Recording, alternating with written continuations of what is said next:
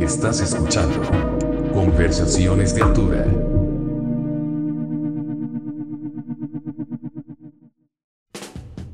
Hola pandilla, bienvenidos a Conversaciones de Altura, episodio 109. Soy Joel, muchas gracias por sintonizar el día de hoy, de verdad lo aprecio un montón.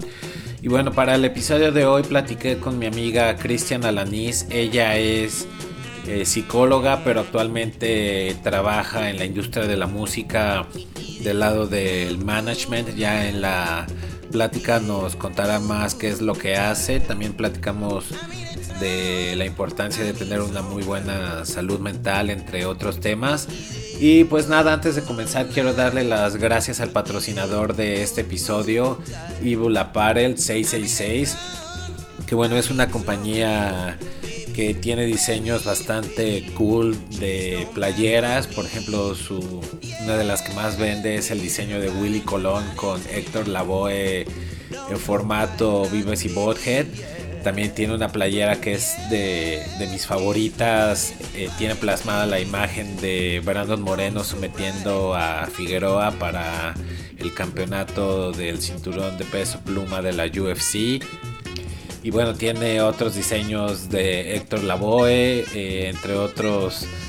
Eh, entre otras playeras bastante chingonas y lo pueden encontrar en Facebook como Evil Apparel 666 sería E V I L A P P A R E L y ya el número 666 y bueno ahí pueden ver diseños y links a todas las playeras y productos que tiene. Y pues nada amigos, nosotros estamos en conversación, en, estamos en redes sociales como Conversaciones de Altura. Estamos en Instagram, en Facebook, en Twitter nos pueden encontrar y en YouTube igual como Conversaciones de Altura. Yo les pido que sería un gran paro si se suscriben al canal y le dan a la campanita de las notificaciones y comparten los episodios favoritos con sus amigos. Y pues nada, nos vemos la próxima semana con Violencia de Tijuana. Ahí se ven amigos.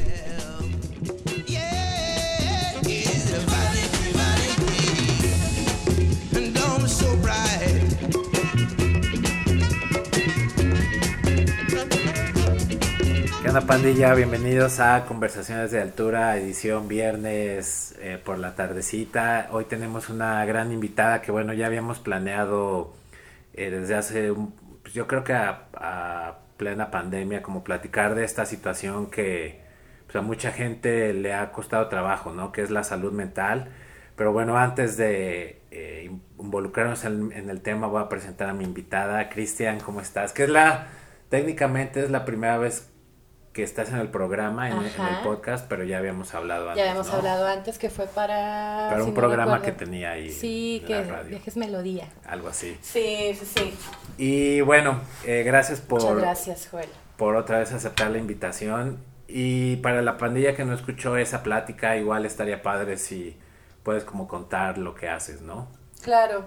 Bueno, pues yo me llamo Cristian, me apellido Alanis. Eh yo tengo, yo estoy vivo acá en la Ciudad de México desde hace casi 11 años, el año que entra cumplo 11 años, y yo em, eh, estudié psicología, pero eh, digamos que ahora trabajo en otras cosas que no precisamente es la clínica, aunque es bien curioso, hace no mucho estaba escuchando justo una entrevista que me hizo un amigo que también está ahorita muy metido en, en los podcasts. Eh, y en esa época yo todavía no volvía a ejercer mi carrera y, y eso sucedió justamente en la pandemia. Mm. En el dos, finales del 2020, eh, pues evidentemente con todo lo que estaba sucediendo, también yo desde hace varios años tener temas de, de salud mental y ver todo lo que estaba pasando alrededor en mi contexto, porque bueno, ahorita, ahorita les platico en qué, en qué trabajo. Mm, eh, y evidentemente todo lo que estaba pasando en el mundo, pues empezó, digamos, como este tema a ser como muy fuerte, ¿no? Y ahí es donde decido justamente regresar a, ejercer la clínica en ese sentido, o traduciendo eso es tal cual, a volver a atender personas, a tener pacientes y a funcionar de esa manera, ¿no? Además de, de mi trabajo. Y lo que hice tal cual fue eh, justo empezaron a ver estas líneas de atención eh, o terapia a distancia, pues evidentemente porque no podemos salir y todo este rollo. Entonces eh, me encontré con un par de asociaciones feministas en este caso mm. que atendían a mujeres eh, que habían sufrido algún tipo de violencia, sobre todo porque justo con el tema de la pandemia pues y el encierro, pues hubo mucha gente que, no nada más mujeres, pero hubo mucha gente que convivía con sus agresores y tuvo que estar pasando por ese tipo de situaciones. Entonces, ¿qué pasa? Se elevaron, perdón que te interrumpa, se elevaron los números de violencia, ¿no? Intrafamiliar. Intrafamiliar sí, durísimo. Sí, bien cañón, muy, muy cañón. Entonces, evidentemente había una necesidad muy, muy grande. Y en este caso, estas, estas chicas, eh, pues abrieron como esta parte, convocaron a, a diversas terapeutas para formar una, una línea de atención y pues empezó a, trabajar justamente con, personas a distancia y ahí es justamente donde yo decido, pues bueno, está padre como, ya había decidido como regresar, pero esa fue como mi, mi manera de, de, hacerlo, después de más de 10 años de no, de no ejercer, de no tener pacientes, incluso de no tener, no involucrar absolutamente nada de mi trabajo con, pues vaya, mi, mi carrera, ¿no? Claro. Y a partir de ahí fue cuando yo decido pues regresar a eso. Eso era totalmente como de voluntariado. Eh, y ya a la par como en, el, en el, los espacios, porque también no me dedico al 100% a eso, en los espacios que tenía libres y disponibles, era donde yo he puesto como a, a ponía, me ponía como a trabajar con algunas personas. Ahorita ya tengo algunas con las que he trabajado más de un año, que está padre.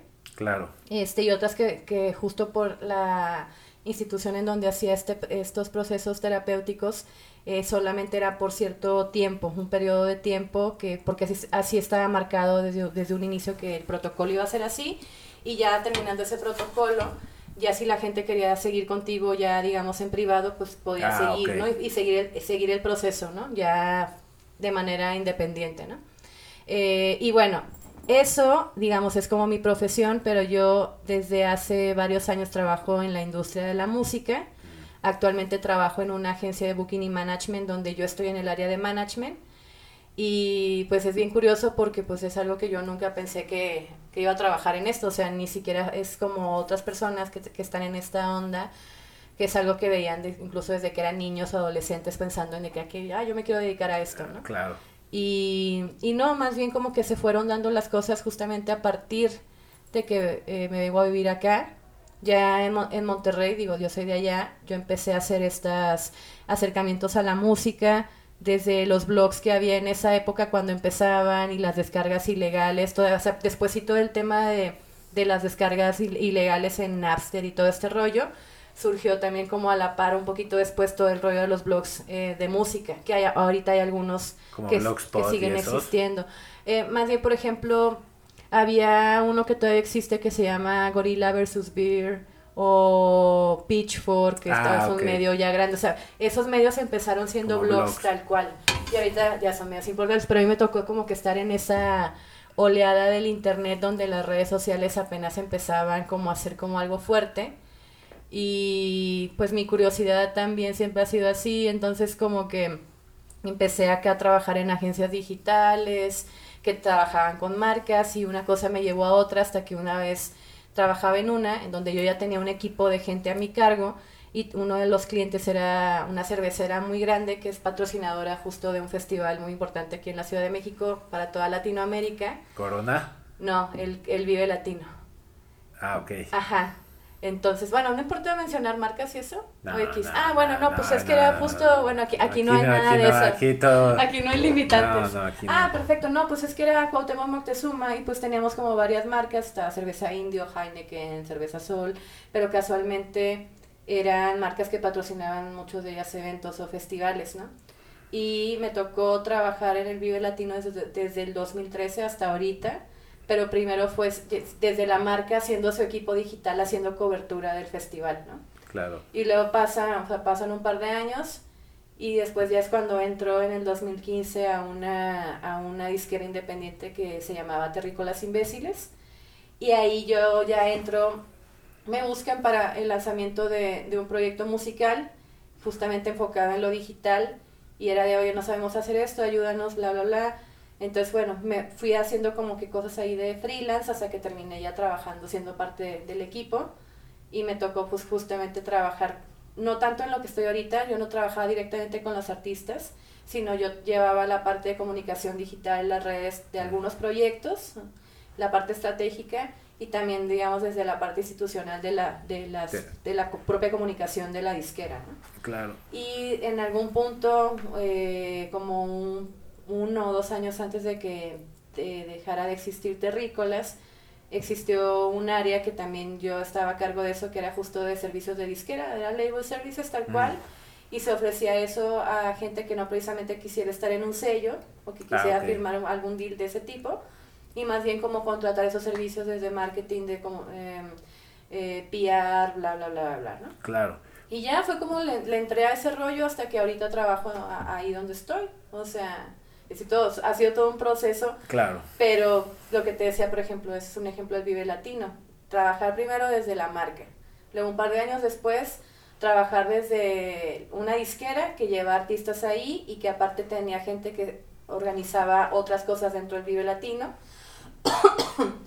y después también, pues justo ya estar desde el lado, incluso desde, ya ahora, desde artistas que van a presentarse ahí. o sea, mm. como que así Sí, es diferente, ¿no? Oye, antes de continuar con, eh, tu trabajo actual como paréntesis, ¿qué tan difícil o fácil fue eh, regresar a la psicología después de 10 años? ¿Te sentiste como, como en casa o te costó trabajo o en, en la pandemia, no? Porque aparte me imagino que recibiste casos que son, por decirlo de alguna forma, nuevos, ¿no? Eh, porque pues a, a, ti no te había tocado una pandemia, ¿no? ¿Sabes? entonces, entonces me imagino que los casos son nuevos y aparte el regresar a algo que tal vez no habías abandonado al 100, pero no estabas tan involucrada, ¿no? Claro, justamente esta parte de clínica de atender gente, o sea, de alguna otra forma siempre eh, mi carrera ha estado involucrada evidentemente en lo que hago, aunque no parezca más ahorita, sobre todo en la parte de management, pero siempre, como, como bien dice, siempre he estado como involucrado. Pero justo, o sea, como que fue eso. De hecho, si tú me has preguntado incluso un año antes, ni siquiera lo hubiera pensado. Como o sea, un año antes de... De, pandemia, ah, así de... Y de que fue a la pared de, que de regresar. Como que yo no lo veía como algo que, que pudiera como volver a hacer, pero también como que fue esta onda de... No, o sea, el mundo está valiendo madre bien cañón y y a mí también me gusta mucho ese rollo de poder como aportar mm. sin necesariamente tener con un fin o tener algo a cambio. Entonces como que dije, bueno, ya, eh, aquí es, o sea, como que esto puede ser y también haciéndolo de esa manera me parecía como tampoco tan de golpe, porque pues también era de 10 años estar como en un limbo que no precisamente estuve estudiando ni atendiendo gente ni nada.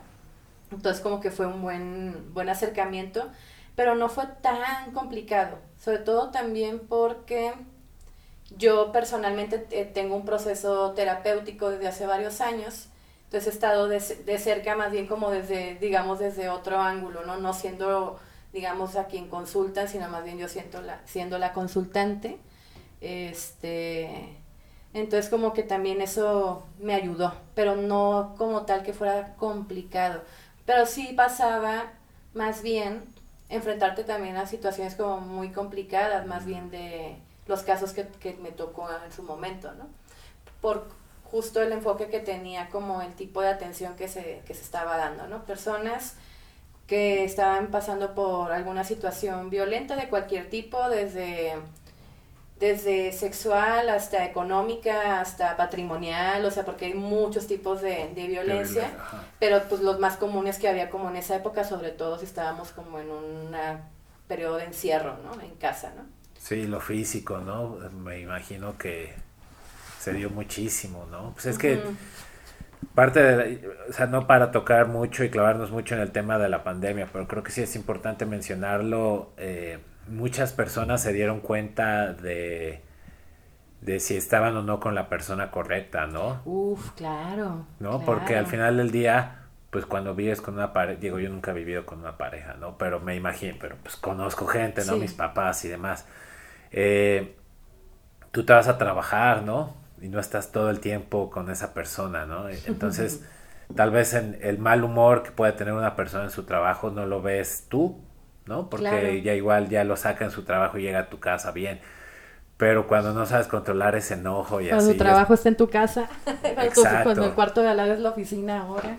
Sí, ¿no? Fue, fue, me imagino, algo como muy duro para, para varias, muchas, bueno, para todos obviamente, ¿no? Pero sobre todo para personas que vivían en pareja y demás. Claro, y que tuvieran ya esa convivencia tan cercana, diaria, ahora sí 24/7.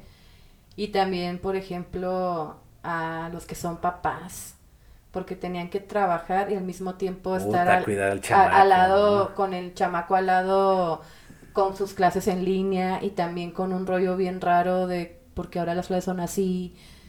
Sí, o sea, sí, sí, escuché. En general, bueno, igual ya me, voy a meter a otros, otro tipo de temas, eh, porque también como que me abrí mucho a escuchar como otras explicaciones del mundo, ¿no? Claro. Y una de ellas, por ejemplo, esta onda que tiene más que ver como, este, bueno, sí, a, fin de cuentas pensamiento mágico, pero que tiene que ver más con cuestiones como de energías y momentos y eras y bla, bla, bla. Y me, se me hizo muy cañón que yo desde hace varios años, sobre todo desde el ángulo de la astrología, pero también desde, desde la astrología, desde el budismo, desde muchas explicaciones hablaban como de que venía un cambio, ¿no? Y bueno, es todo esto que nombran desde hace un par de décadas la era de Acuario, ¿no? Entonces que justamente venía como una época de transición, ¿no? Y me llamaba mucho la atención como escuchar sobre eso. ¿Y qué pasa? Llega la pandemia y yo de, a esto se referían. Tenía que hacer un cambio radical donde literalmente pasara, eh, nos pasara como algo a todo el mundo al mismo tiempo para poder hacer como ese cambio, ¿no? De pensamiento, de conciencia. Ajá, y, ajá, y de conciencia y de que, ah, ok, qué pedo que es la pandemia, justamente el cambio de conciencia, o sea, o lo que está detonando el cambio de conciencia, porque tampoco es algo nuevo que se surgió con esto, sino que viene desde hace muchos años, pero digamos como que el golpe definitivo para hacerlo masivo fue así, ¿no? Entonces, no sé por qué, no me, acuerdo por qué estoy hablando de, este, de esta onda, pero justamente es pensar en el tema de la, de la transición y cómo mucha gente cambió su forma de pensar y de actuar y de ver la vida en general a partir de una situación así. Sí, es, eso que mencionas de el cambio de época, no sé si te acuerdas que en el 2012 decían los mayas, bueno, ah, o sea, como que alguien asumió que los mayas decían que se iba a acabar el mundo, ¿no?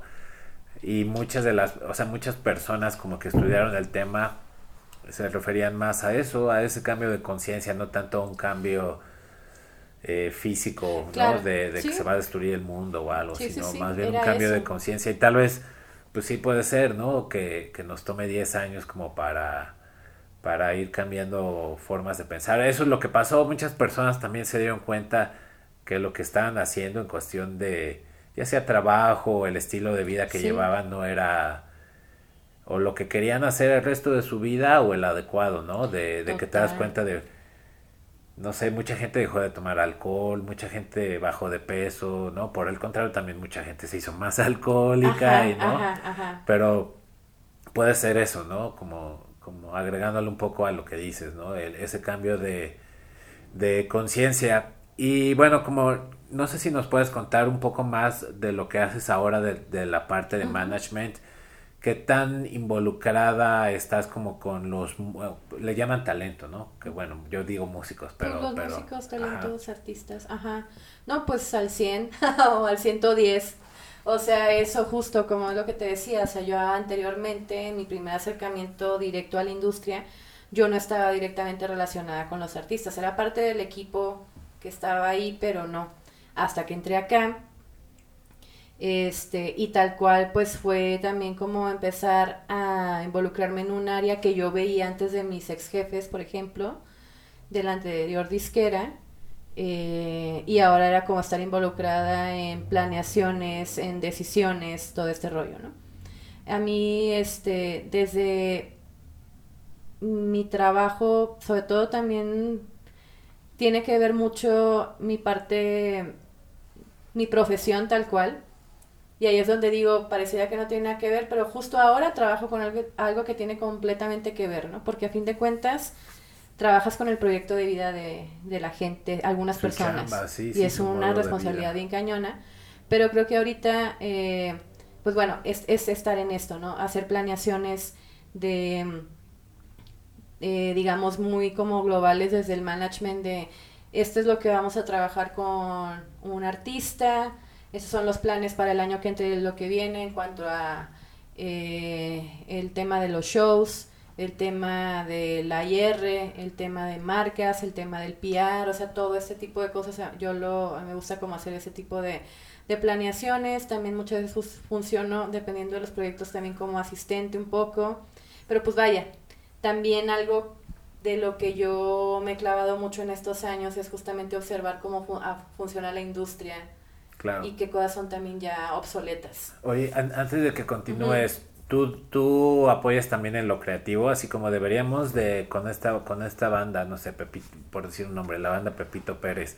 Eh, queremos que estén en ciertos medios y que toquen cosas, Sí. sí, o sea, tú también propones Justo. eso, ¿no? Sí, sí, sí, totalmente. Lo que está padre es obviamente tener como, pues como cualquier proyecto que tiene, eh, o lo- el ideal que llegue a ese momento de que tenga un equipo, que haya alguien que se encargue del marketing, alguien que se encargue de hacer la parte de medios, alguien que se encarga de, Diseño. de y hacer, así. ajá, y este, poder trabajar en equipo, pero justamente está esta parte de, jus- obviamente junto con el artista, trabajar como ese plan maestro para que todas las áreas involucradas y las que estén más allá sepan de qué va, ¿no? O sea, debe de haber una conexión entre todos, ¿no? O sea, que todos estén en el mismo, en la misma hoja, ¿no?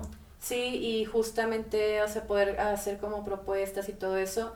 Yo en particular no soy alguien que se meta tanto en la parte artística, en el sentido de decirle, pues también eso como que, bueno, a mí, o sea, a mí mi estilo no es así. No me gusta meterme tanto en deberías de tocar así o eh, tocar o cantar ciertas cosas o trabajar específicamente con cierto productor, porque también hay alguien que ya lo hace, que es un AIR, ¿no? Entonces yo no me ¿Qué es, qué- qué es un qué, perdón? Ay- el, el AIR, o no sea, el es eso. Artisan Repertory, algo se llama así, que es estas personas, o sea, estas áreas dentro de, la- de los sellos, o incluso hay... hay- Ah, perdón, Sí, ya sé que sí, es sí. el que eh, hace el scouting de talento. Ajá, o que también te ayuda justo como, eh, ah, mira, por lo que quieres hacer, mejor podemos trabajar con estos productores o con estas casas productoras para los videos, eh, las sesiones de composición, bla, bla, bla, o sea, como que yo no me meto tanto en eso, sino ya es una chamba artística de, eh, vaya la redundancia, el propio artista y el equipo de AIR, y digamos como que es más bien de mi lado trabajar con ese proyecto, o sea, lo que están presentando, o sea, la música tal cual, este, en diferentes, como que diferentes áreas, ¿no? Pero ahí, ahí va lo que yo quería como mencionar justamente que tiene que ver con mi profesión, que también como he tratado de ahí sí mezclar mi carrera y no porque yo sea como terapeuta de la gente, yo no, yo en mi agencia yo no trabajo como psicóloga, pero tengo es, todo este background bien cañón, entonces a mí me ayuda mucho, porque evidentemente pues no nada más trabajas los lanzamientos, también hay cosas personales de la gente, ¿no? O incluso hasta situaciones pues que son parte de la, pues, de la dinámica del trabajo, de la vida cotidiana del artista, bla, bla, bla, ¿no? Pero incluso el nombre de manager es algo con lo que yo no me siento cómoda, de decir, ah, sí, yo soy manager de... ¿Por qué? Porque también yo tengo como una connotación como muy negativa de lo que es el manager por ciertas figuras que pues han existido en la industria de hace mucho tiempo. Claro. Y por otro lado, si lo pongo en un sentido literal, eso de manejar pareciera como si estuviera haciendo el titiritero, ¿sabes? De alguien que no tiene opinión ni decisión en su carrera cuando es el principal, ¿no? Claro. Entonces a mí me gusta más nombrarme como mentora Mm, que manager, sino yo soy alguien que con mi experiencia o, o mi forma de trabajar eh, apoya a un artista a que pueda desarrollar su proyecto de la mejor manera. Claro, aparte te da otra, me imagino, y sería interesante platicarlo con alguno de, de, de los músicos con los que trabajas, como ese mindset tuyo de, de verte como mentora más que como manage, manager, porque me imagino que para el talento, no me gusta decir talento, para el músico es, es, ajá, es músico. como, tal vez te, te, te genera más confianza en, en el pues en lo que haces, a diferencia de que es mi manager. No sé si me estoy explicando. Sí, sí, sí. ¿Sabes? Como que me imagino que si es, o sea, es diferente, ¿no? Tener un mentor es alguien que puedes confiar y, y te va a decir la neta, no, pues sí, haz esto, no haz esto, mejor, ¿qué te parece si hacemos esto? A diferencia de un manager, también digo, la, la de cuál sea tu background, ¿no? Pero el mío, que pues, tú sabes que mis amigos, la mayoría traen como esta mentalidad punk, DIY, ¿no? Como que el management a veces lo ves como... Claro.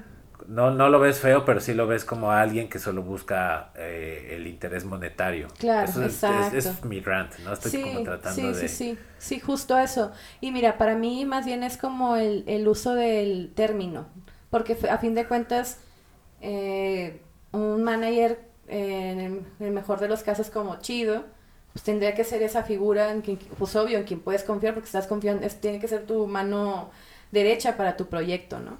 Más que sea alguien que sientas que te va, pues, a chingar o te va a explotar o te va a como bajar lana, o sea, porque pues ya sabemos que hay muchos casos Sí. así. Eh, y pues también es de neta como asumir la responsabilidad que tienes al acompañar a un artista eh, a- en su proyecto, ¿no? Pero también que es algo con- en lo que yo he estado como empezando a poner sobre la mesa y eventualmente lo quiero hacer como ya más en grande con otros managers de otros lados, no precisamente gente con la que yo trabajo directo, es empezar a tener como muy claro cuál es la figura realmente de un manager y también este cómo hemos eh, o cómo más bien cómo la industria y las circunstancias han provocado que se tenga una imagen como muy errónea y también funciones que no nos corresponden. Como por ejemplo desde el caso de nosotros no somos papás ni mamás de nadie, de- o sea, de los artistas, ¿no? Y muchas veces eh, cada quien, dependiendo de sus necesidades, la edad que tengan y las condiciones de vida que haya tenido cada quien, pues a veces buscan eso. Órale, o sea, sí se llega a confundir. Eh, pues digamos, sí, sí, sí, sí, y eso también es una carga que no precisamente la- el manager tiene que cargar. Por, o sea, vaya la redundancia. ¿Por qué? Porque también desde ese lado, no es nada más como que el artista venga y te pida cosas o te vea de cierta manera, sino también tú hasta dónde, hasta dónde crees tú que funciona, si permites, ¿no? Porque a lo mejor también puedes estar tú desde el lado del management cubriendo una necesidad propia, personal, a través de eso. Y es como, a ver, de entrada tú no es alguien, tú eres alguien para ayudarle al artista a desarrollarse en su proyecto. Si hay una relación evidente ya más profunda personal, pues también habrá ese- esas cosas que obviamente no está peleado la parte personal con lo profesional, pero sí también saber hasta dónde eres responsable de qué, ¿no? Porque puedes ser responsable de la carrera del artista, pero no de la vida del artista. Claro, y tú ya sabes cómo poner esos límites. Sí, sí, aunque no parezca así, y lo he aprendido a chingazos porque ha pasado también, me ha, me ha tocado también como convivir de cerca de situaciones como complicadas eh, que viven otras personas en, el, en los equipos y todo esto, pero sí es como que bien importante de, oye, o sea, yo no estoy 24/7, güey, o sea, yo también tengo una vida. Ah, o sea, sí te toca de que a las 3 de la mañana, oye, está, Ah. te- de que te buscan y así. Pues mm, fíjate que un par de veces quizá, pero tampoco es como lo común. Ah, también porque es también esa onda de que cada quien tenga claro qué onda. O por ejemplo, yo tengo un teléfono de la oficina y un teléfono personal. El teléfono de la oficina funciona en su horario de oficina, entre comillas, así tenemos shows el fin de semana. Pero si hay algo muy urgente o algo, pues está mi personal también. Pero también es esta onda de también respeta el tiempo de las otras personas. Claro. Tú no eres la única persona que tiene problemas, también las otras personas, o sea, también tu equipo son personas y tienen su vida y tienen situaciones. Entonces, siento yo que ahorita hay que poner mucho sobre la mesa, sí, el tema de la salud mental, pero también no nada más esté centrado en el artista, sino en general en todas las personas que estamos involucradas por un lado, y en lo que me toca en particular del management, empezar a replantear la, la figura. Entrada, que también puedan haber otro tipo de personas, no generalmente siempre te... Siempre hay, incluso hasta hay un estereotipo del manager, ¿no? Que incluso Ah, sí, sí. siempre se cree más, más rockstar que el propio Sí, artista. sí, lo romantizaron mucho en las películas. Bueno, como esta esta película muy famosa, Almost Famous, Almost ¿no? famous, Como ajá, que La serie de Luis Miguel, o sea. sí, sí, como que el Ujú. manager ha- siempre ha tenido esa figura como de macho alfa, rockstar y, y como- Dealer, eh, Ajá, ajá, pimp, o sea, Sí, un sí, chingo de sí, cosas. Como, ajá. como, pues esta, sí, sí, ¿no? Hasta como de, de nana, ¿no? Puta. Nanayer.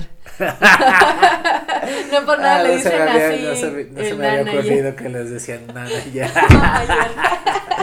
Oye, y tú tienes, por ejemplo, o cómo, cómo les haces saber a tus chavos, como de, oye, mira, o sea, sí, sí, cuenta conmigo en lo que sea, pero también pues, tengo mis límites, ¿no? Claro, pues tal cual, así como estamos platicando tú y yo, o sea, porque también no es un tema de que tenga que explotar algo para poder poner, marcar límites o simplemente, oye, pues yo trabajo así y simplemente que sea como un acuerdo mutuo de que, ah, bueno, tú te levantas a las 12 del día ah, pues, o las 2 de la tarde, ah, chido, yo estoy desde las 7, entonces no esperes que, por ejemplo, yo te esté todavía, a menos que sea como algo muy urgente o algo que estemos trabajando y que requiera eso, de que estar disponible cualquier momento, ¿no? Porque- Claro. ¿No? O sea, pero no, o sea, realmente no es algo complicado de decir. También creo que depende mucho en la forma en cómo lo, pues cómo lo Lo- lo expreses, digas, ¿no? Y que también sea como algo muy sincero de, oye, pues eh, así me gusta eh, trabajar, establecer como muy bien esa parte que es muy parecido, bueno, no, no es parecido, pero, por ejemplo, cuando vas a, cuando empiezas un proceso terapéutico, lo prim- la primera sesión o las primeras sesiones es para justo hacer el encuadre, cómo va a funcionar, Mm, cuánto tienes que, desde cuánto tienes que pagar, cuánto dura la sesión, cómo funciona el espacio, si depende del enfoque que tenga el terapeuta, si es de tal o tal manera, si usa un diván, si la plática es así de frente, ya, o sea, como que a establecer cuáles son como los parámetros de, Claro. de trabajo. Es lo mismo, o sea, que desde un inicio trabajes con la gente con cosas como muy claras, creo que es lo mejor, porque eso es como que al ahí se va y a ver cómo va funcionando, que obvio, eh, es a la par cómo se van acoplando como las personas y se van también como conociendo, pero también creo que es muy importante como desde un principio eh, dejar clara la forma de trabajo. Y hay dos cosas en particular que a mí nada más es como de mencionar, que me gusta así como dejar claro. Mientras haya intención en trabajar en equipo y respetar el trabajo del otro, con eso es suficiente. O sea, eso es la base para el respeto mutuo de la chamba del otro y poder y tener disposi- disposi- disposición para trabajar en equipo. Claro, pues si estás Ujú. contratando un equipo un manager, pues tienes que hacer caso, ¿no? De, de cierta forma, ¿no? Claro, y más bien como pues justamente tu equipo, pues ponlo a chambear, pues para eso es. ¿no? Claro, pero Ujú. siempre permitido, o sea, si no te gusta, oye, no me gusta cómo haces esto, o, o- o no me gusta cómo quedó la portada, y así, siempre abierto, ¿no? Ah, claro, sí, a la- exacto. Sí, sí, sí, al final siempre la última palabra la tiene el artista, el talento, el músico. Este, pero pues por parte de tu chamba, de por estar ahí, es como de, oye, ¿cómo ves si esta- hacemos esto así o así? O dar también como angularlo de otra manera, oye, ¿cómo ves si esto y esto? Pues a fin de cuentas es tu chamba y también es parte de tu visión, ¿no? De, Claro. Oye, ¿y cómo, cómo- esto lo platico mucho con amigos, ¿no? El, el, pues el famoso ego, ¿no? Que, que, se, que creo que esta idea del ego está mal percibida hasta cierto punto. Porque, porque la idea es de, ay, mata tu ego, y, pero pues al final del día el ego lo necesitamos para No, pues, para sobrevivir, vivir. ¿no? Entonces, a lo que voy con esto es, ¿tú cómo manejas el ego de los artistas? Porque, eh, digo, no es, no es secreto, no hay de ahí el término rockstarismo o rockstar, Claro. ¿no?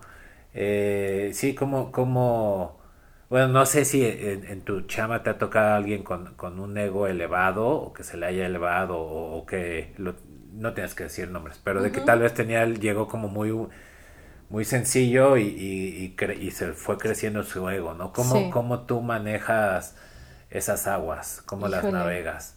De entrada, para serte así bien sincera, y también no es algo como que sea un secreto, no me gusta trabajar con gente así que se cree, o sea, si no es una persona, fuera de que sea muy, muy famosa o que tenga mucho alcance, si no tiene este lado como de humildad y de también como de empatía de lo que pasa con el de enfrente, híjole, o sea, yo sí no puedo chambear. Y también como que yo sí trato de trabajar con gente que es que también incluso hasta ese tipo de cosillas pueden ser como parte del personaje, ¿no? Pero Mm, mm, sí, sí, O sea- sí, como que luego los, los, los, los, sobre todo los vocalistas, luego como que se ponen un personaje que se les sale la, de control a veces, ¿no? Ajá, exacto. Sí, sí, sí. Pero sí, a mí en particular como que no me gusta eso y, y cuando he tenido que hablar de eso al respecto con la persona en cuestión, pues se habla, ¿no? Pero si se oye, ¿sabes qué? Como que estas cosas no están tan chidas o, o no está bien que le hables hacia la gente, a tus fans o oye, como que ya te pasaste de lanza y, o conmigo incluso, de que, oye, me estás hablando como medio fuerte y como que acá el Claro. respeto es, es principal, ¿no? Entonces también como hablarlo, pero te digo, en general no me gusta trabajar con gente así. Un par de veces me ha pasado, pero en general también me ha tra- tocado trabajar con gente chida y sobre Sí, todo seguro. también en los últimos años con gente muy joven que todavía, o sea, no que tengan como, iba a decir como que este rollo de malicia, pero no, sino más bien como que están como empezando. Entonces también como que están ahí como dando como baby steps de cómo funciona todo este rollo, ¿no? Y generalmente es gente como muy, pues muy buena onda, muy sencilla. Afortunadamente me ha tocado también trabajar, que eso también es, digo, es algo pues que pues, yo soy parte de, de eso, ¿no? O sea, pues siendo del norte, pues me, me ha tocado trabajar también con gente del norte, no precisamente de Nuevo León, sino de otros estados, de Chihuahua, de, de Sonora, de Sinaloa, de, de, Baja California, bla, bla. Y también pues hay cierta forma de ser en particular que es como de, ah, huevo, qué chido esta banda. Conectas de diferente conecta, forma ajá. que como con alguien de DF o hasta del mismo Sí, norte, digo, pues mira, sur es por ese cariño de pues, justo de donde crecí, pero también pues yo convivo con gente de todos lados, mi mamá es de acá, entonces tampoco Mm. para mí es tan extraño la Ciudad de México, aparte de que vivo aquí, ¿no? claro. Pero me ha pasado eso, pero sí, prefiero como evitar ese tipo de gente y no nada más artistas en general. Sí, O sí. sea, y eso también es algo como que con lo que yo ha sido esas cosas con las que yo he, yo he chocado y que cuando estoy así de, ¿en qué momento se me ocurrió trabajar en esto? Justamente en un lugar que me, de, de- me presiona todos mis botones así rojos, Ah. ¿no? No, pero justamente por, eh, pues, mucha esta onda que está bien cañón y que también creo que es importante como que empezar a hablar lo que implica trabajar en esto, ya como a nivel personal de, híjole, antes como que, no sé, tener tus amigos chido, bla, bla, pero de repente ahora se te acerque gente que antes ni te, ni te pelaba y descubres que pues es nada más como por interés. ¿no? Ah, sí, sí, sobre todo Muy en el común. business que tú estás, Puta, eso... pero cañón, y eso me castra, o sea, o Sí, ese pedo sí. de tener que convivir con gente que no me con que no me cae bien y que en otro contexto no lo haría. O sea, yo no, tra- o sea, yo evito lo más posible estar en ese tipo de lugares. También a veces por eso no estoy en todos lados, ni estoy en todas las fiestas, ni todas las reuniones, porque ese ni me interesa estar en ese rollo. Hay gente que se encarga de eso chido, si le funciona chido, pero pues también quieres convivir con la gente, no precisamente para estar networkeando, sino pues para cotorrear, porque pues estás ahí y pues quieres convivir, ¿no? Sí, eso, esa parte es bien difícil, ¿no? Porque sobre todo si eres una persona que no está acostumbrada, digo, no... Y no- sensible. Ajá, sí, sensible, sí. pero que no estás acostumbrada tal vez a pedir favores o, o estás acostumbrada a hacer tu, las cosas por ti, ¿no? O sea, Sí. digo, al final del día todos necesitamos de todos y en algún momento, o sea, está Eso bien sí. pedir ayuda, pues, ¿no? Eso sí, La cosa es cuando ya estás abusando y no eres honesto, honesta desde un principio. exacto. Esas como son de las cosas que digo, "Uy, chale, o sea, y la verdad como que he preferido como, y justo ha sido más como a partir de la pandemia, que me ayudó mucho a eso, como darme cuenta de, híjole, estaba rodeada a veces como de gente que ni al caso y pues es como de que no, bye. O sea, prefiero quedarme con un muy pequeño círculo de, gente a toda esta banda que está ahí nada más y te digo así como que son de esas cosas como que me, me incomodan. Pero pues sí, como que es, es parte, o sea, sí es parte de eso, pero también el hecho de que sea parte de, no te obliga a tener que estar ahí. Y también tú inventarte otras formas de llegar quizá a tal o cual cosa, sin tener que estar le invitando la peda a no sé quién en tal lugar, o teniendo que invitar a comer al editor de no sé qué, y es como de, no, güey, con mi... Para mí, con mi trabajo, mi trabajo tendría que ser suficiente para, o sea, Claro, eso para- sería lo único que tendría que hablar, ¿no? Y ya si hay otros intereses, ya si hay que, que- eh, intención de acercarnos, pues ya será porque nos caemos bien, ¿no? Pero no por otra intención. Ajá, y obvio, también está este tema de tener relaciones con otras personas solamente, eh, no, pues yo quiero hacer un negocio, tú haces esto y, que, y tener como claro desde un inicio que así va a ser como la relación. Pero también este rollo como de fingir como amistad y luego pues, oye, ¿me puedes dar trabajo? pues chale. No, de, de, pues sí, honestidad, ¿no? Desde sí, un principio. honestidad y también porque tenemos también que ser bien conscientes que somos, estamos trabajando con algo muy cañón que impacta a un chingo de gente como es la música.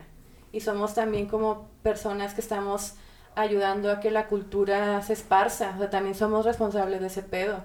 Sí. Entonces, de entrada, incluso, o sea, desde el hecho de que tú seas fan de la música y ni siquiera poderle tener ese respeto, Sí, está cabrón. sí está cañón. Entonces, también por eso me gusta mucho trabajar ahora, o sea, con gente como, digamos, de nuevas generaciones que tienen también otra mentalidad en cuanto al trabajo colaborativo, en Sí. equipo, el... Sí, no como antes, no tan bien, o sea, tiene sus problemáticas también, pero menos egoísta. Como que si le va bien a uno, jala a otro y el otro le va chido, ahí va, ahí va el otro y el otro, se recomiendan entre todos, ahí jalan con todos. Y eso se me hace bien padre porque ya te da una visibilidad de que todo el país está No. prendido haciendo cosas. Hay, ¿sabes? No sé si has oído o leído un autor que se llama Robert Greene, No. que es un autor algo controversial. Sí, no. Robert Green. Ajá, eh, hizo un libro muy famoso que se llama The 48 Laws of Power, las 48 Ok. leyes de poder. Es un libro muy bueno, pero como mal entendido.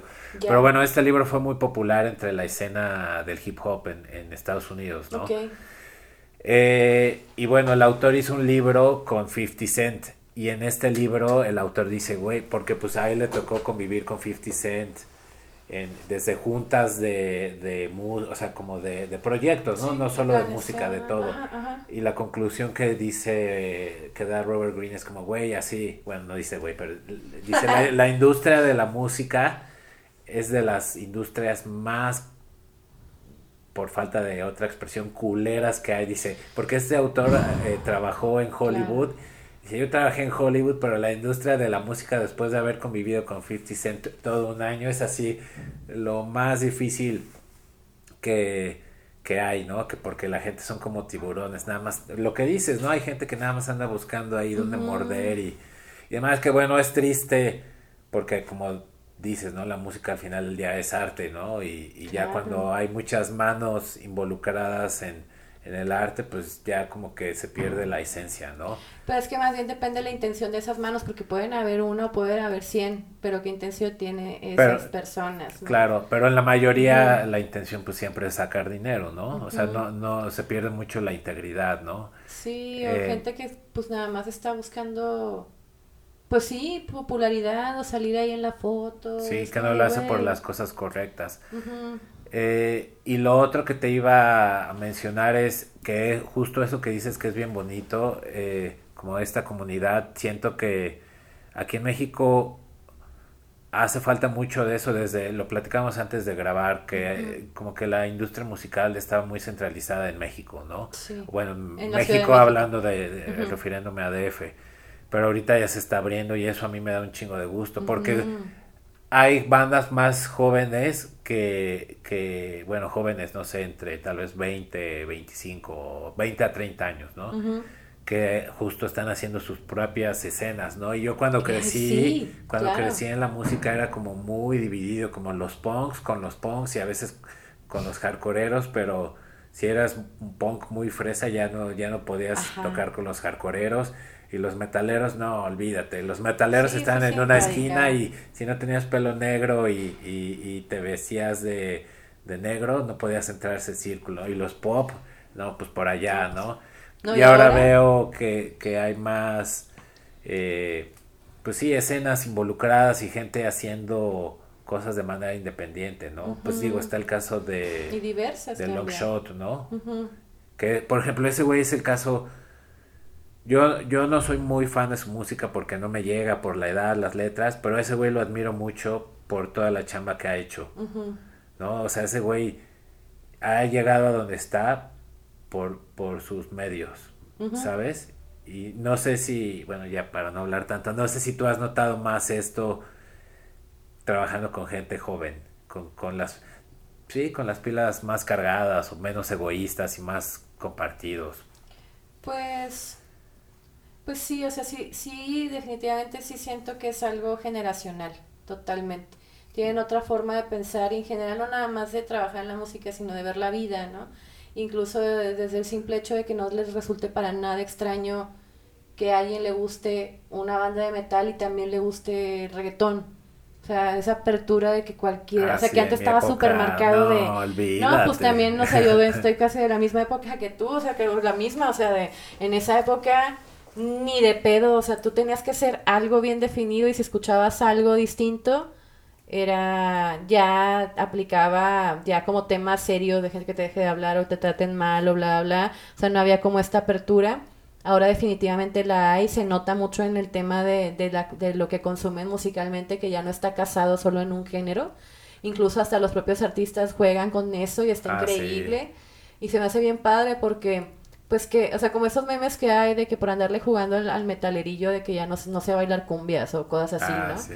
Y, es, y bueno, y también, al menos de- desde mi lado, como que yo lo he vivido así desde, no, no ahora, sino desde, pues desde que soy muy, muy joven, porque a mí me tocó, siendo, digamos, de, otro, de otra región del país, también que estuviera muy presente la música tradicional de, de Ah, ese lugar, claro. ¿no?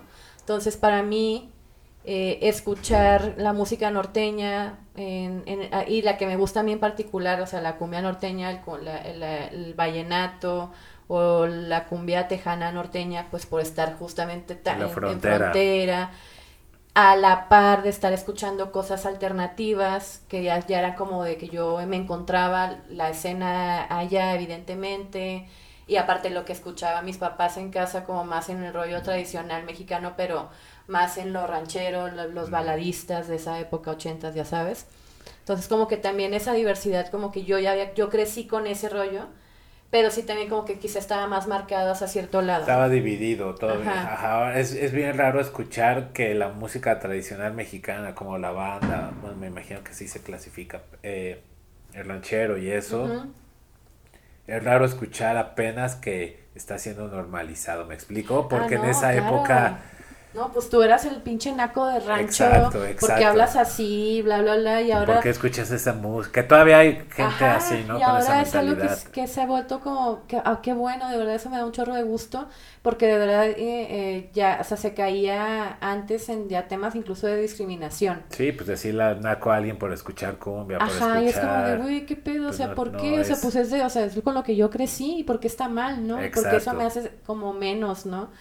No Pero... te da valor. Claro, y justo ahora, digo, también ha habido cierto tipo de música, desde, o sea, podemos hablar desde el reggaetón y ciertas cosas que son misóginas, que ahora también lo chido es que ya no, no, solo se habla de eso, sino también pues se, se habla de otro tipo de cosas como cualquier otro tipo de música, pero pues nada más que es ese, ese género.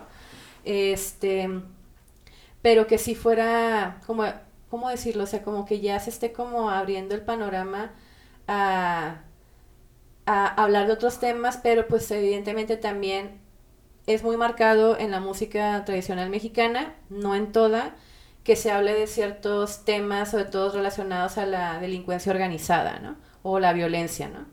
Obvio, eso no es exclusivo de, de estos géneros, está metido en toda la música, aunque no parezca, pero a mí me llama mucho la atención, sobre todo con nuevas generaciones. Primero, ¿cómo lo nombran? Todo, todo en- cae en la cortina del regional mexicano, pero no sabes qué es el regional mexicano realmente. Ah, no. Si piensas que nada más es la banda y la banda que habla de narcocor o sea, los narcocorridos o los corridos tumbados, puta, güey, te falta conocer un chingo de música del norte, porque, pues sí, está la cumbia, está la redoba, está el guapango, está, no sé, el- o sea, incluso hasta el Tex-Mex, eh, mucha música que no precisamente es la banda, ¿no? Y que no todo y que no toda la música regional mexicana ni toda la música norteña habla de delincuencia organizada. A mí, a mí en particular no me gusta tanto la banda, pero y no tanto por el rollo de que hablan de, o sea, de drogas o de carteles o bla, bla, sino porque me da mucha hueva que siempre hablan de lo mismo en el sentido de, ah, vatos que los dejó la morra y están como así de que bien tristes, pero, o, o sea, como si las mismas problemáticas, ah, le puso, o fulanito o fulanito le puso el cuerno a no sé quién y luego ya no quieren regresar. O sea, como que siempre escucho los mismos temas. Y es como Pues de, güey, también puedes hablar de otras cosas, incluso hasta la de la mota, que también hay, hay banda que habla de eso, ¿no?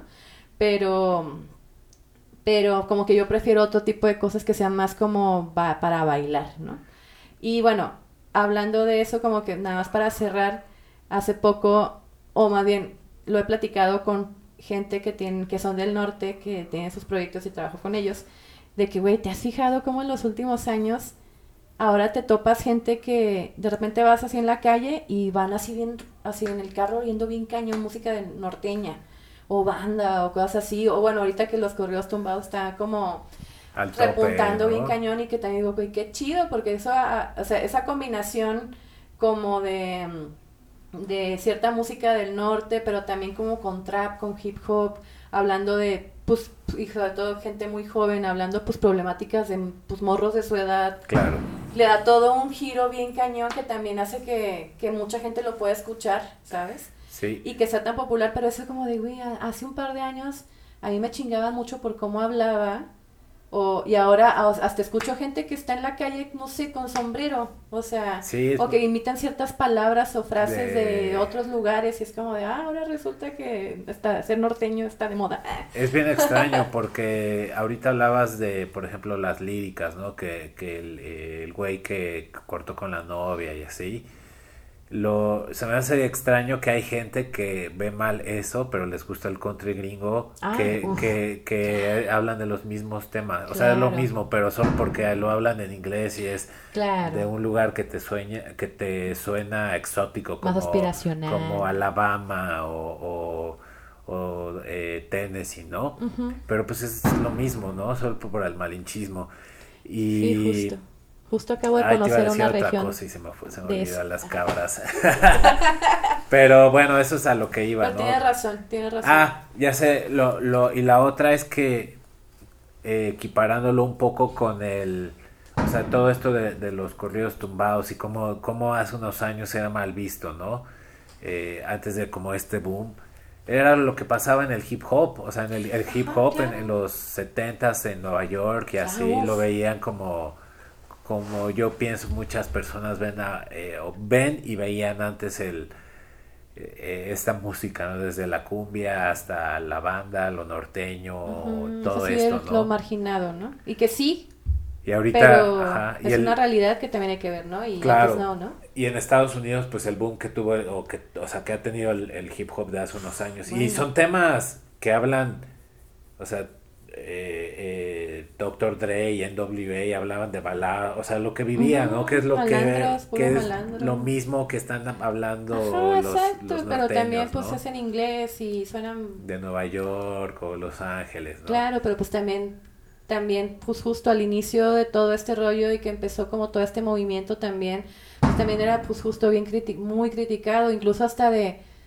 ¿cómo que usas un disco y, y lo pones así, lo repites y por- me lo vas a rayar? O sea, de, Claro. ¿por qué usas, por qué usas así los discos para hacer ese, esos ruidos, no? Incluso Sí. ruidos, ¿no? ¿Cómo que scratch, o sea, cómo que raspar el disco, escracharlo? Porque ese- y pues ahorita sabemos que pues eso uno de los géneros más cabrones que hay en la música moderna, pero también sufrió como de este pues de discriminación, vaya. Sí, a- al principio el hip hop era súper mal visto, ¿no? Y platicaba eh, Rick Rubin, el productor famoso, Ah, estuvo encanta. con Rogan y decía eso y que, güey, cuando, eh, cuando él, él así tenía la idea de Walk This Way de Aerosmith con... Con, Con Run DMC. Ajá, que fue como el primer mashup, ¿no? De, de, Wow. de rock con, con hip hop, ¿no? Que le decían, no mames, ¿cómo vas a, a mezclar eso? Ni va a sonar chido, ni nada, ¿no? Y fue la, la canción que le devolvió la carrera a Aerosmith, ¿no? Y todo lo que, y lo, el resto es historia, ¿no? Como dicen. Pero sí esa, ese género que, o más que el género, todo el boom que está teniendo, que están teniendo estos géneros se me hace, a, a pesar de que son géneros que no escucho y, y no, no estoy de acuerdo en muchas de sus letras, pues lo aplaudo, está padre, ¿no? Sí, sobre todo creo yo que es esta apertura, justamente como escuchar otros discursos, a escuchar también otras formas de ver la vida y también como otras formas de expresarlo a través de la música.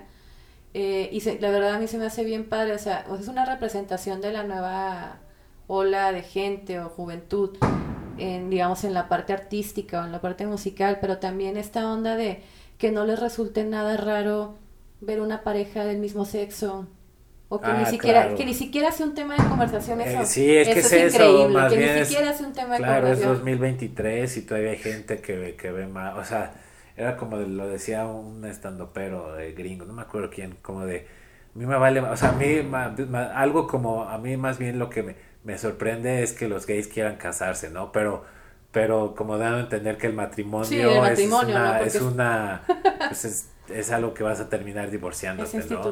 Ajá. más que el hecho de que sean dos personas del mismo sexo. Sí, claro. O sea, ¿qué, qué, qué chingados te importa, no? Claro, pero eso justo, tienen otro tipo de mentalidad y el hecho de que también creo yo que son la gente más joven te atrae también esta onda de ser todavía más empáticos con muchas situaciones, con ciertas causas, también pues justo tener como toda esta apertura que justo por ser personas que ellos, a ellos sí les tocó crecer con el internet, pues han tenido también una diversidad de información y también Sí, otras sí. formas de ver la vida, pero porque han tenido como ese acceso. Eh, y pues también, por ejemplo, nos- nuestra generación que nos tocó el antes y el después. Sí, a nosotros También, nos tocó... Creo que, creo que nuestra generación ha sido justamente el puente para que ahorita esto suceda.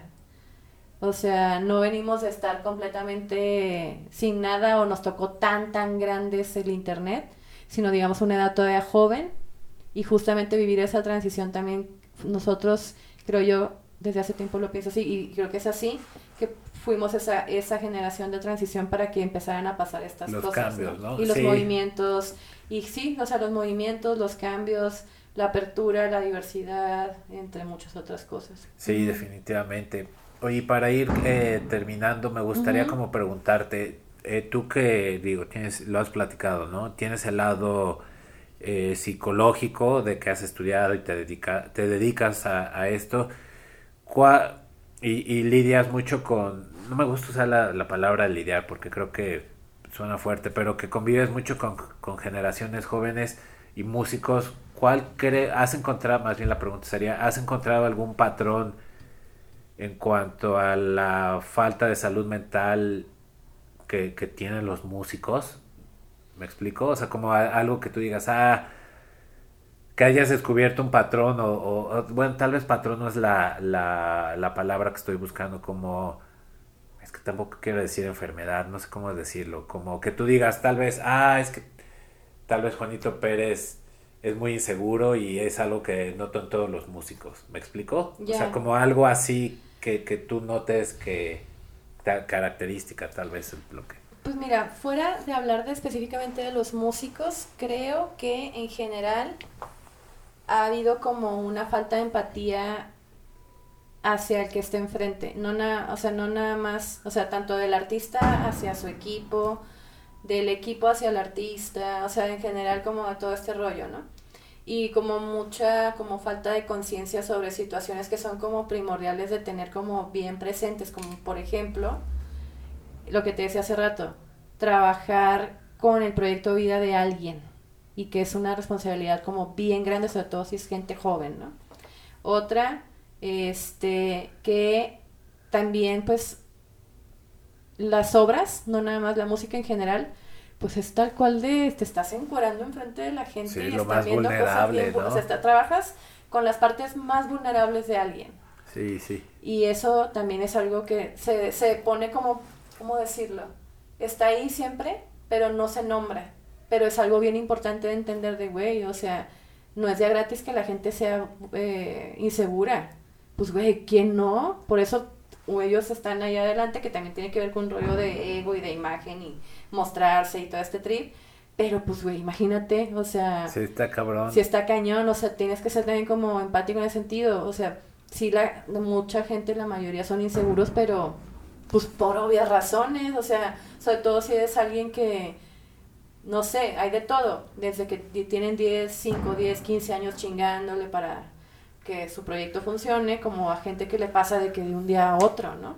Y también cómo lidias con algo así que ni siquiera esperabas que te pasara, ¿no? Entonces son Sí. un chorro de situaciones como que justamente esta industria detona porque pues todo el tiempo es- tienes como que ponerte, o sea, el cuerpo, ¿no? Ponerte ahí, mostrarte, o sea, justo esto, exponerte, exponer tu vulnerabilidad y mucho de eso, generalmente eso no es fácil, ¿no? No, y más ahorita que hablábamos del internet, de cualquier, cualquier persona detrás de una computadora puede tirar odio, ¿no? Sin que haya repercusiones para esa persona que está tirando el odio, porque pues tú como músico igual, porque luego es difícil, ¿no? Te dicen, te aconsejan, no leas los comentarios en YouTube y así, pero pues, tu ego a veces puede más, ¿no?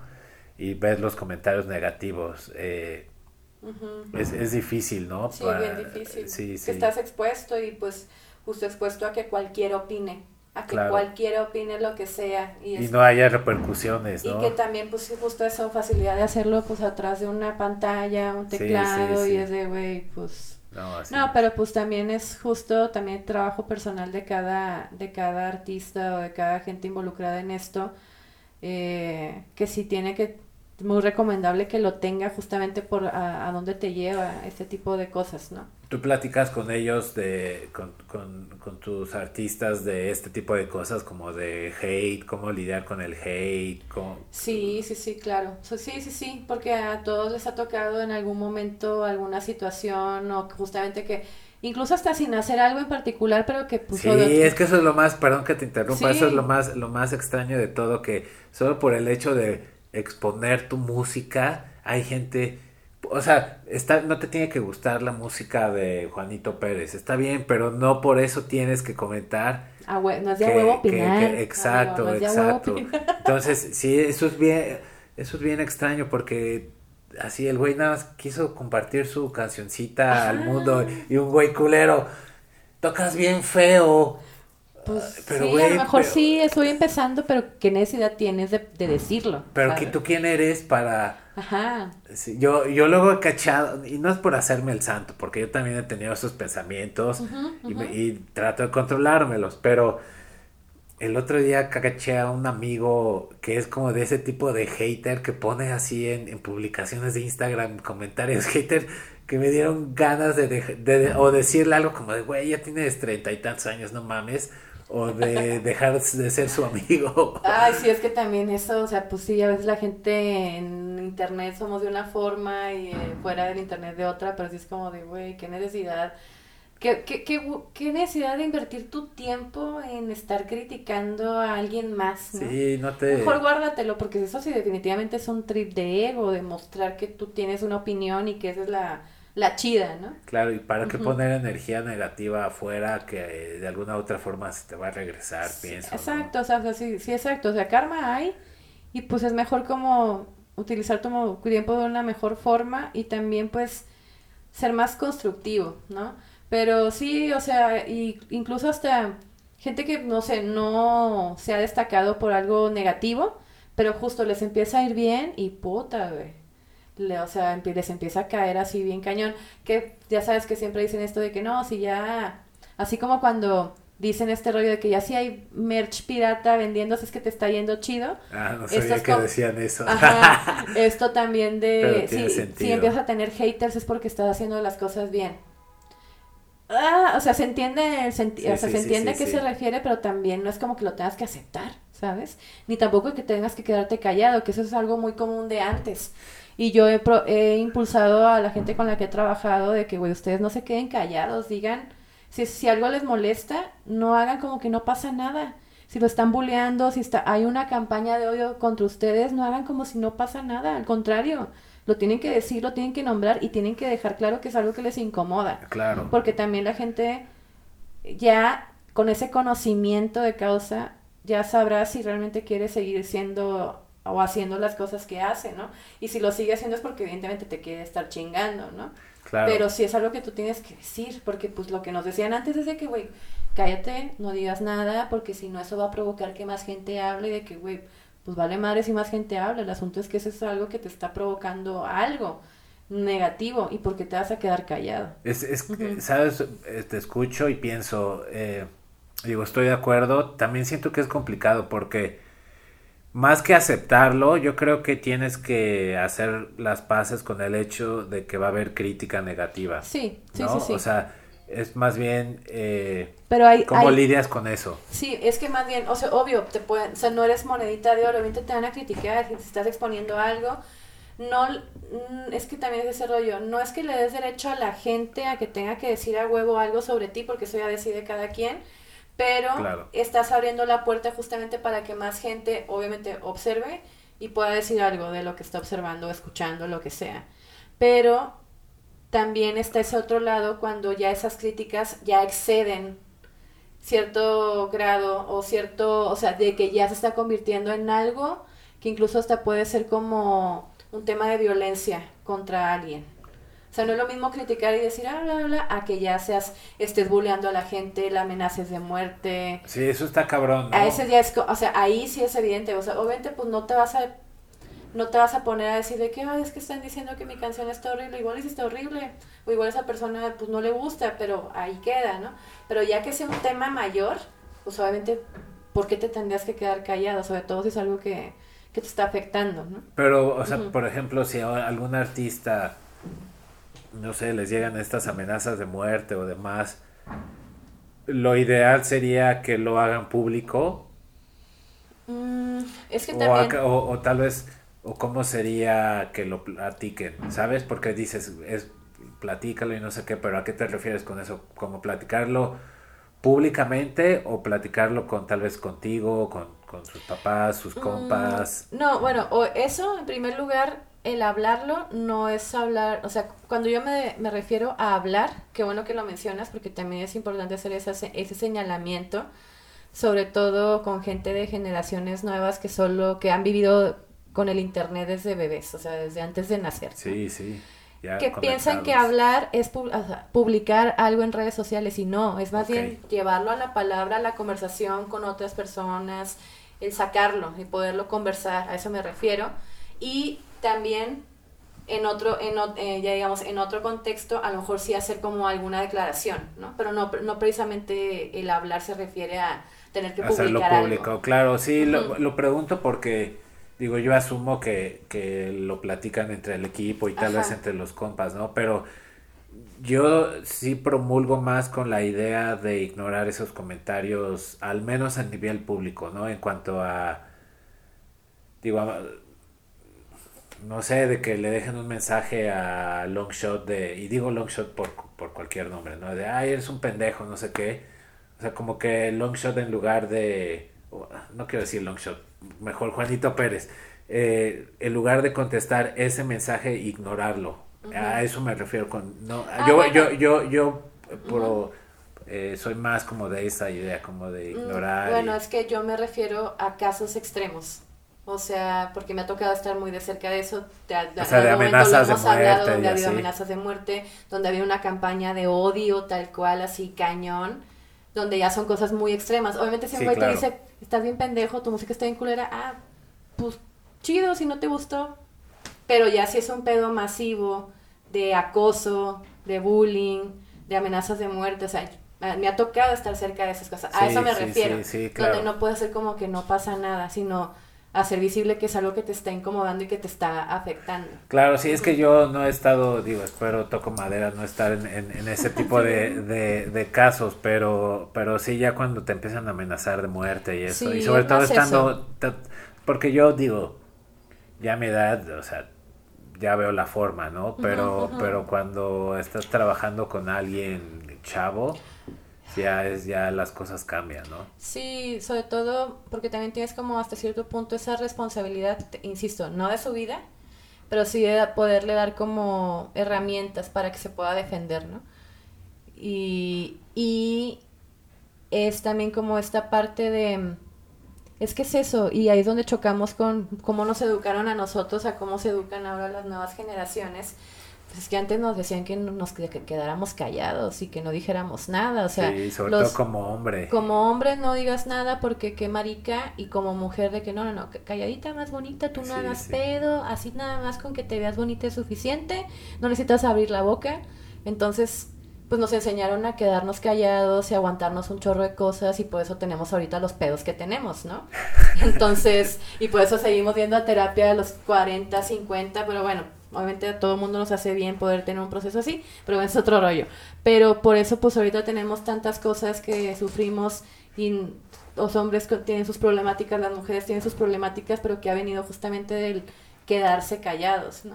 Sí, sí, y es, es, interesante que lo mencionas porque luego yo veo en Twitter así lo que postean los los, sí, las genera, los chavos y sí digo, es como, o sea, sí lo, pues, lo voy a confesar, o sea, como que digo, ya no, no puede ser tan sensible como para publicar cosas, pero pero pero me he cachado que es es eso eso que tú mencionas como lo que acabas de mencionar y también como como esa parte que yo no pude expresar, porque seguramente si me hubieran enseñado a expresarme estaría como ese chavo del que yo me estoy, pues tal vez no burlando, pero no estoy siendo tan empático. Claro, claro, más bien como que a ellos, a ellos no les prohibieron decir lo que sienten, qué chido, güey.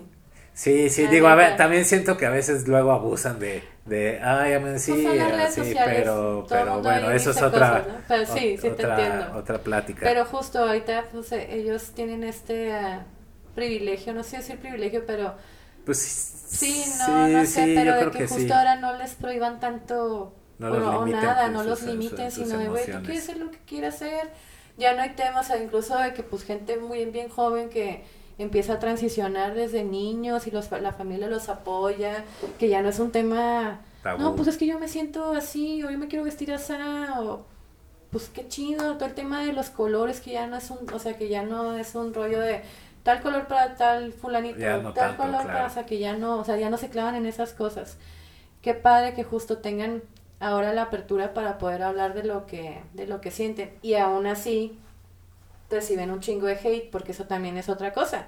Hay esta apertura para hablar de lo que se siente, de las emociones, pero el bullying, el, ah, odio, los discursos de odio siguen existiendo. Y pues evidentemente, pues con más razón, la gente que se atreve a exponerse sentimentalmente, emocionalmente, pues también está sujeta a que haya personas que digan, güey, estás en la verga y por ser sensible, está mal ser sensible, pum, o sea, te vamos a chingar, ¿no? Sí, es, vivimos en una época interesante. Me da mucha curiosidad ver cómo van a ser las cosas, porque sí hay, es curioso, es, es eh, dicotomía, no sé si es la palabra correcta, pero el Internet nos ha unido, pero también nos ha dividido. Muy polarizado, claro, claro, claro. No, o sea... todo porque ahora todo, todos creemos que tenemos una opinión, más bien, todos creemos que tenemos algo valioso que decir. Y como tenemos ahora los medios para hacerlo sin depender de nadie. Pues, sí, pues esto, lo pues, que ajá, sí, sí, sí, Que está chido, obviamente, tener dos espacios, pero también es como de, güey. No todos, no, todos. No todo precisamente es valioso. Sí, sí. Oye, Cristian, pues muy buen tema para terminar el programa. eh, ¿Dónde puede igual la gente, eh, te iba a decir ubicarte, eh, buscarte o no sé qué, qué término usan ahora en redes sociales? No, pues tal cual, ¿dónde, dónde me puedes eh, contactar? contactar, No, pues este, hice hace no mucho una página de internet así todo con mi nombre es www.cristianalanis.com este Cristian con CH, Alanis, Alanis con S este, y ahí tengo que tengo concentradas todas mis redes sociales, las cosas que hago como aparte de, pintura o que tienen que ver con la psicología o cosas como de mi interés, ahí están. Uso mucho Instagram, que es igual eh, Cristian Alanis Art. Y en Twitter estoy como Cristian Alanis. Entonces esas generalmente son las plataformas en donde, en donde me muevo. También por ahí en mi página pueden encontrar mi correo. Si alguien necesita como desde atención psicológica, pero también como mentoría para sus proyectos, no solo musicales, sino creativos, artísticos, pues por ahí ando. Muy bien, ¿algo más que no te pregunté si querías agregar algo más o...? Eh, pues en primer lugar, pues muchas gracias Joel por justamente como dar esta oportunidad a las personas que creemos que tenemos algo importante que decir. Este, y qué importante justamente el diálogo, porque el dial sin el diálogo no tenemos oportunidad ni de crear cosas nuevas ni, ni nada. De cambiar ideas. Exacto, el intercambio de ideas, ¿no? Y que justamente eso es el como la, lo que provoca que las cosas sucedan, ¿no? O la creación, ¿no? Y otro, que en el tema de salud mental, no solo en la música, ni en la industria creativa, ni nada, sino en general, creo que a partir de esta pandemia, sobre todo, ya quedó muy claro su importancia, pero no nos podemos quedar nada más en hablar de qué importante es la salud mental, sino ya empezar a tomar, a tomar acciones e implementar eso en nuestra vida cotidiana, en nuestro trabajo, en nuestras relaciones, porque necesitamos mucha empatía, toda la gente estamos pasando por cosas, en general, por muchas cosas. Em, y pues no es fácil, no es fácil. Entonces también el hecho de que podamos estar conviviendo en un, en un espacio como más amable para todos, pues, pues mejor también, porque eso, si nosotros cambiamos el enfoque, a lo mejor quiero que este artista sea exitoso y la visión como de negocio, al menos desde mi lado, a mí no me gusta tener como ese ángulo, sino más bien desde el bienestar. Vamos a llegar al mismo pedo si quieres, y vamos a ser exitoso, nos va a ir bien a todos, pero ¿qué, qué, qué tal si en lugar de enfocarnos en cómo hacer el negocio que, que funcione, justamente pensemos en que ese negocio va a funcionar si todos los que estamos involucrados estamos como bien concentrados y atrás de eso, que es lo que provoca que estemos bien concentrados y enfocados en lo mismo, es que cada quien desde lo, lo individual pues esté como lo más eh, sano posible, ¿no? Y no solo mentalmente, sino en todo, ¿no? Claro, no estoy de acuerdo y pues ya escucharon pandilla, si tienen la posibilidad, eh, vayan a terapia, ya hay muchos, muchas opciones donde no es tan, tan caro como pues tiene la fama, ¿no? Y pues nosotros estamos en, en Instagram, en ¿qué más estamos? En YouTube como Conversaciones de Altura, Facebook. En YouTube les agradecería si se suscriben y le dan push al que es al, al, suscribir. a las notificaciones y todo opinen todas esas cosas que nos ayudan a llegarle a más gente y pues nos vemos la próxima semana no sé quién va a estar invitado pero va a estar bien chingón ahí se ven. Acabas de escuchar conversaciones de altura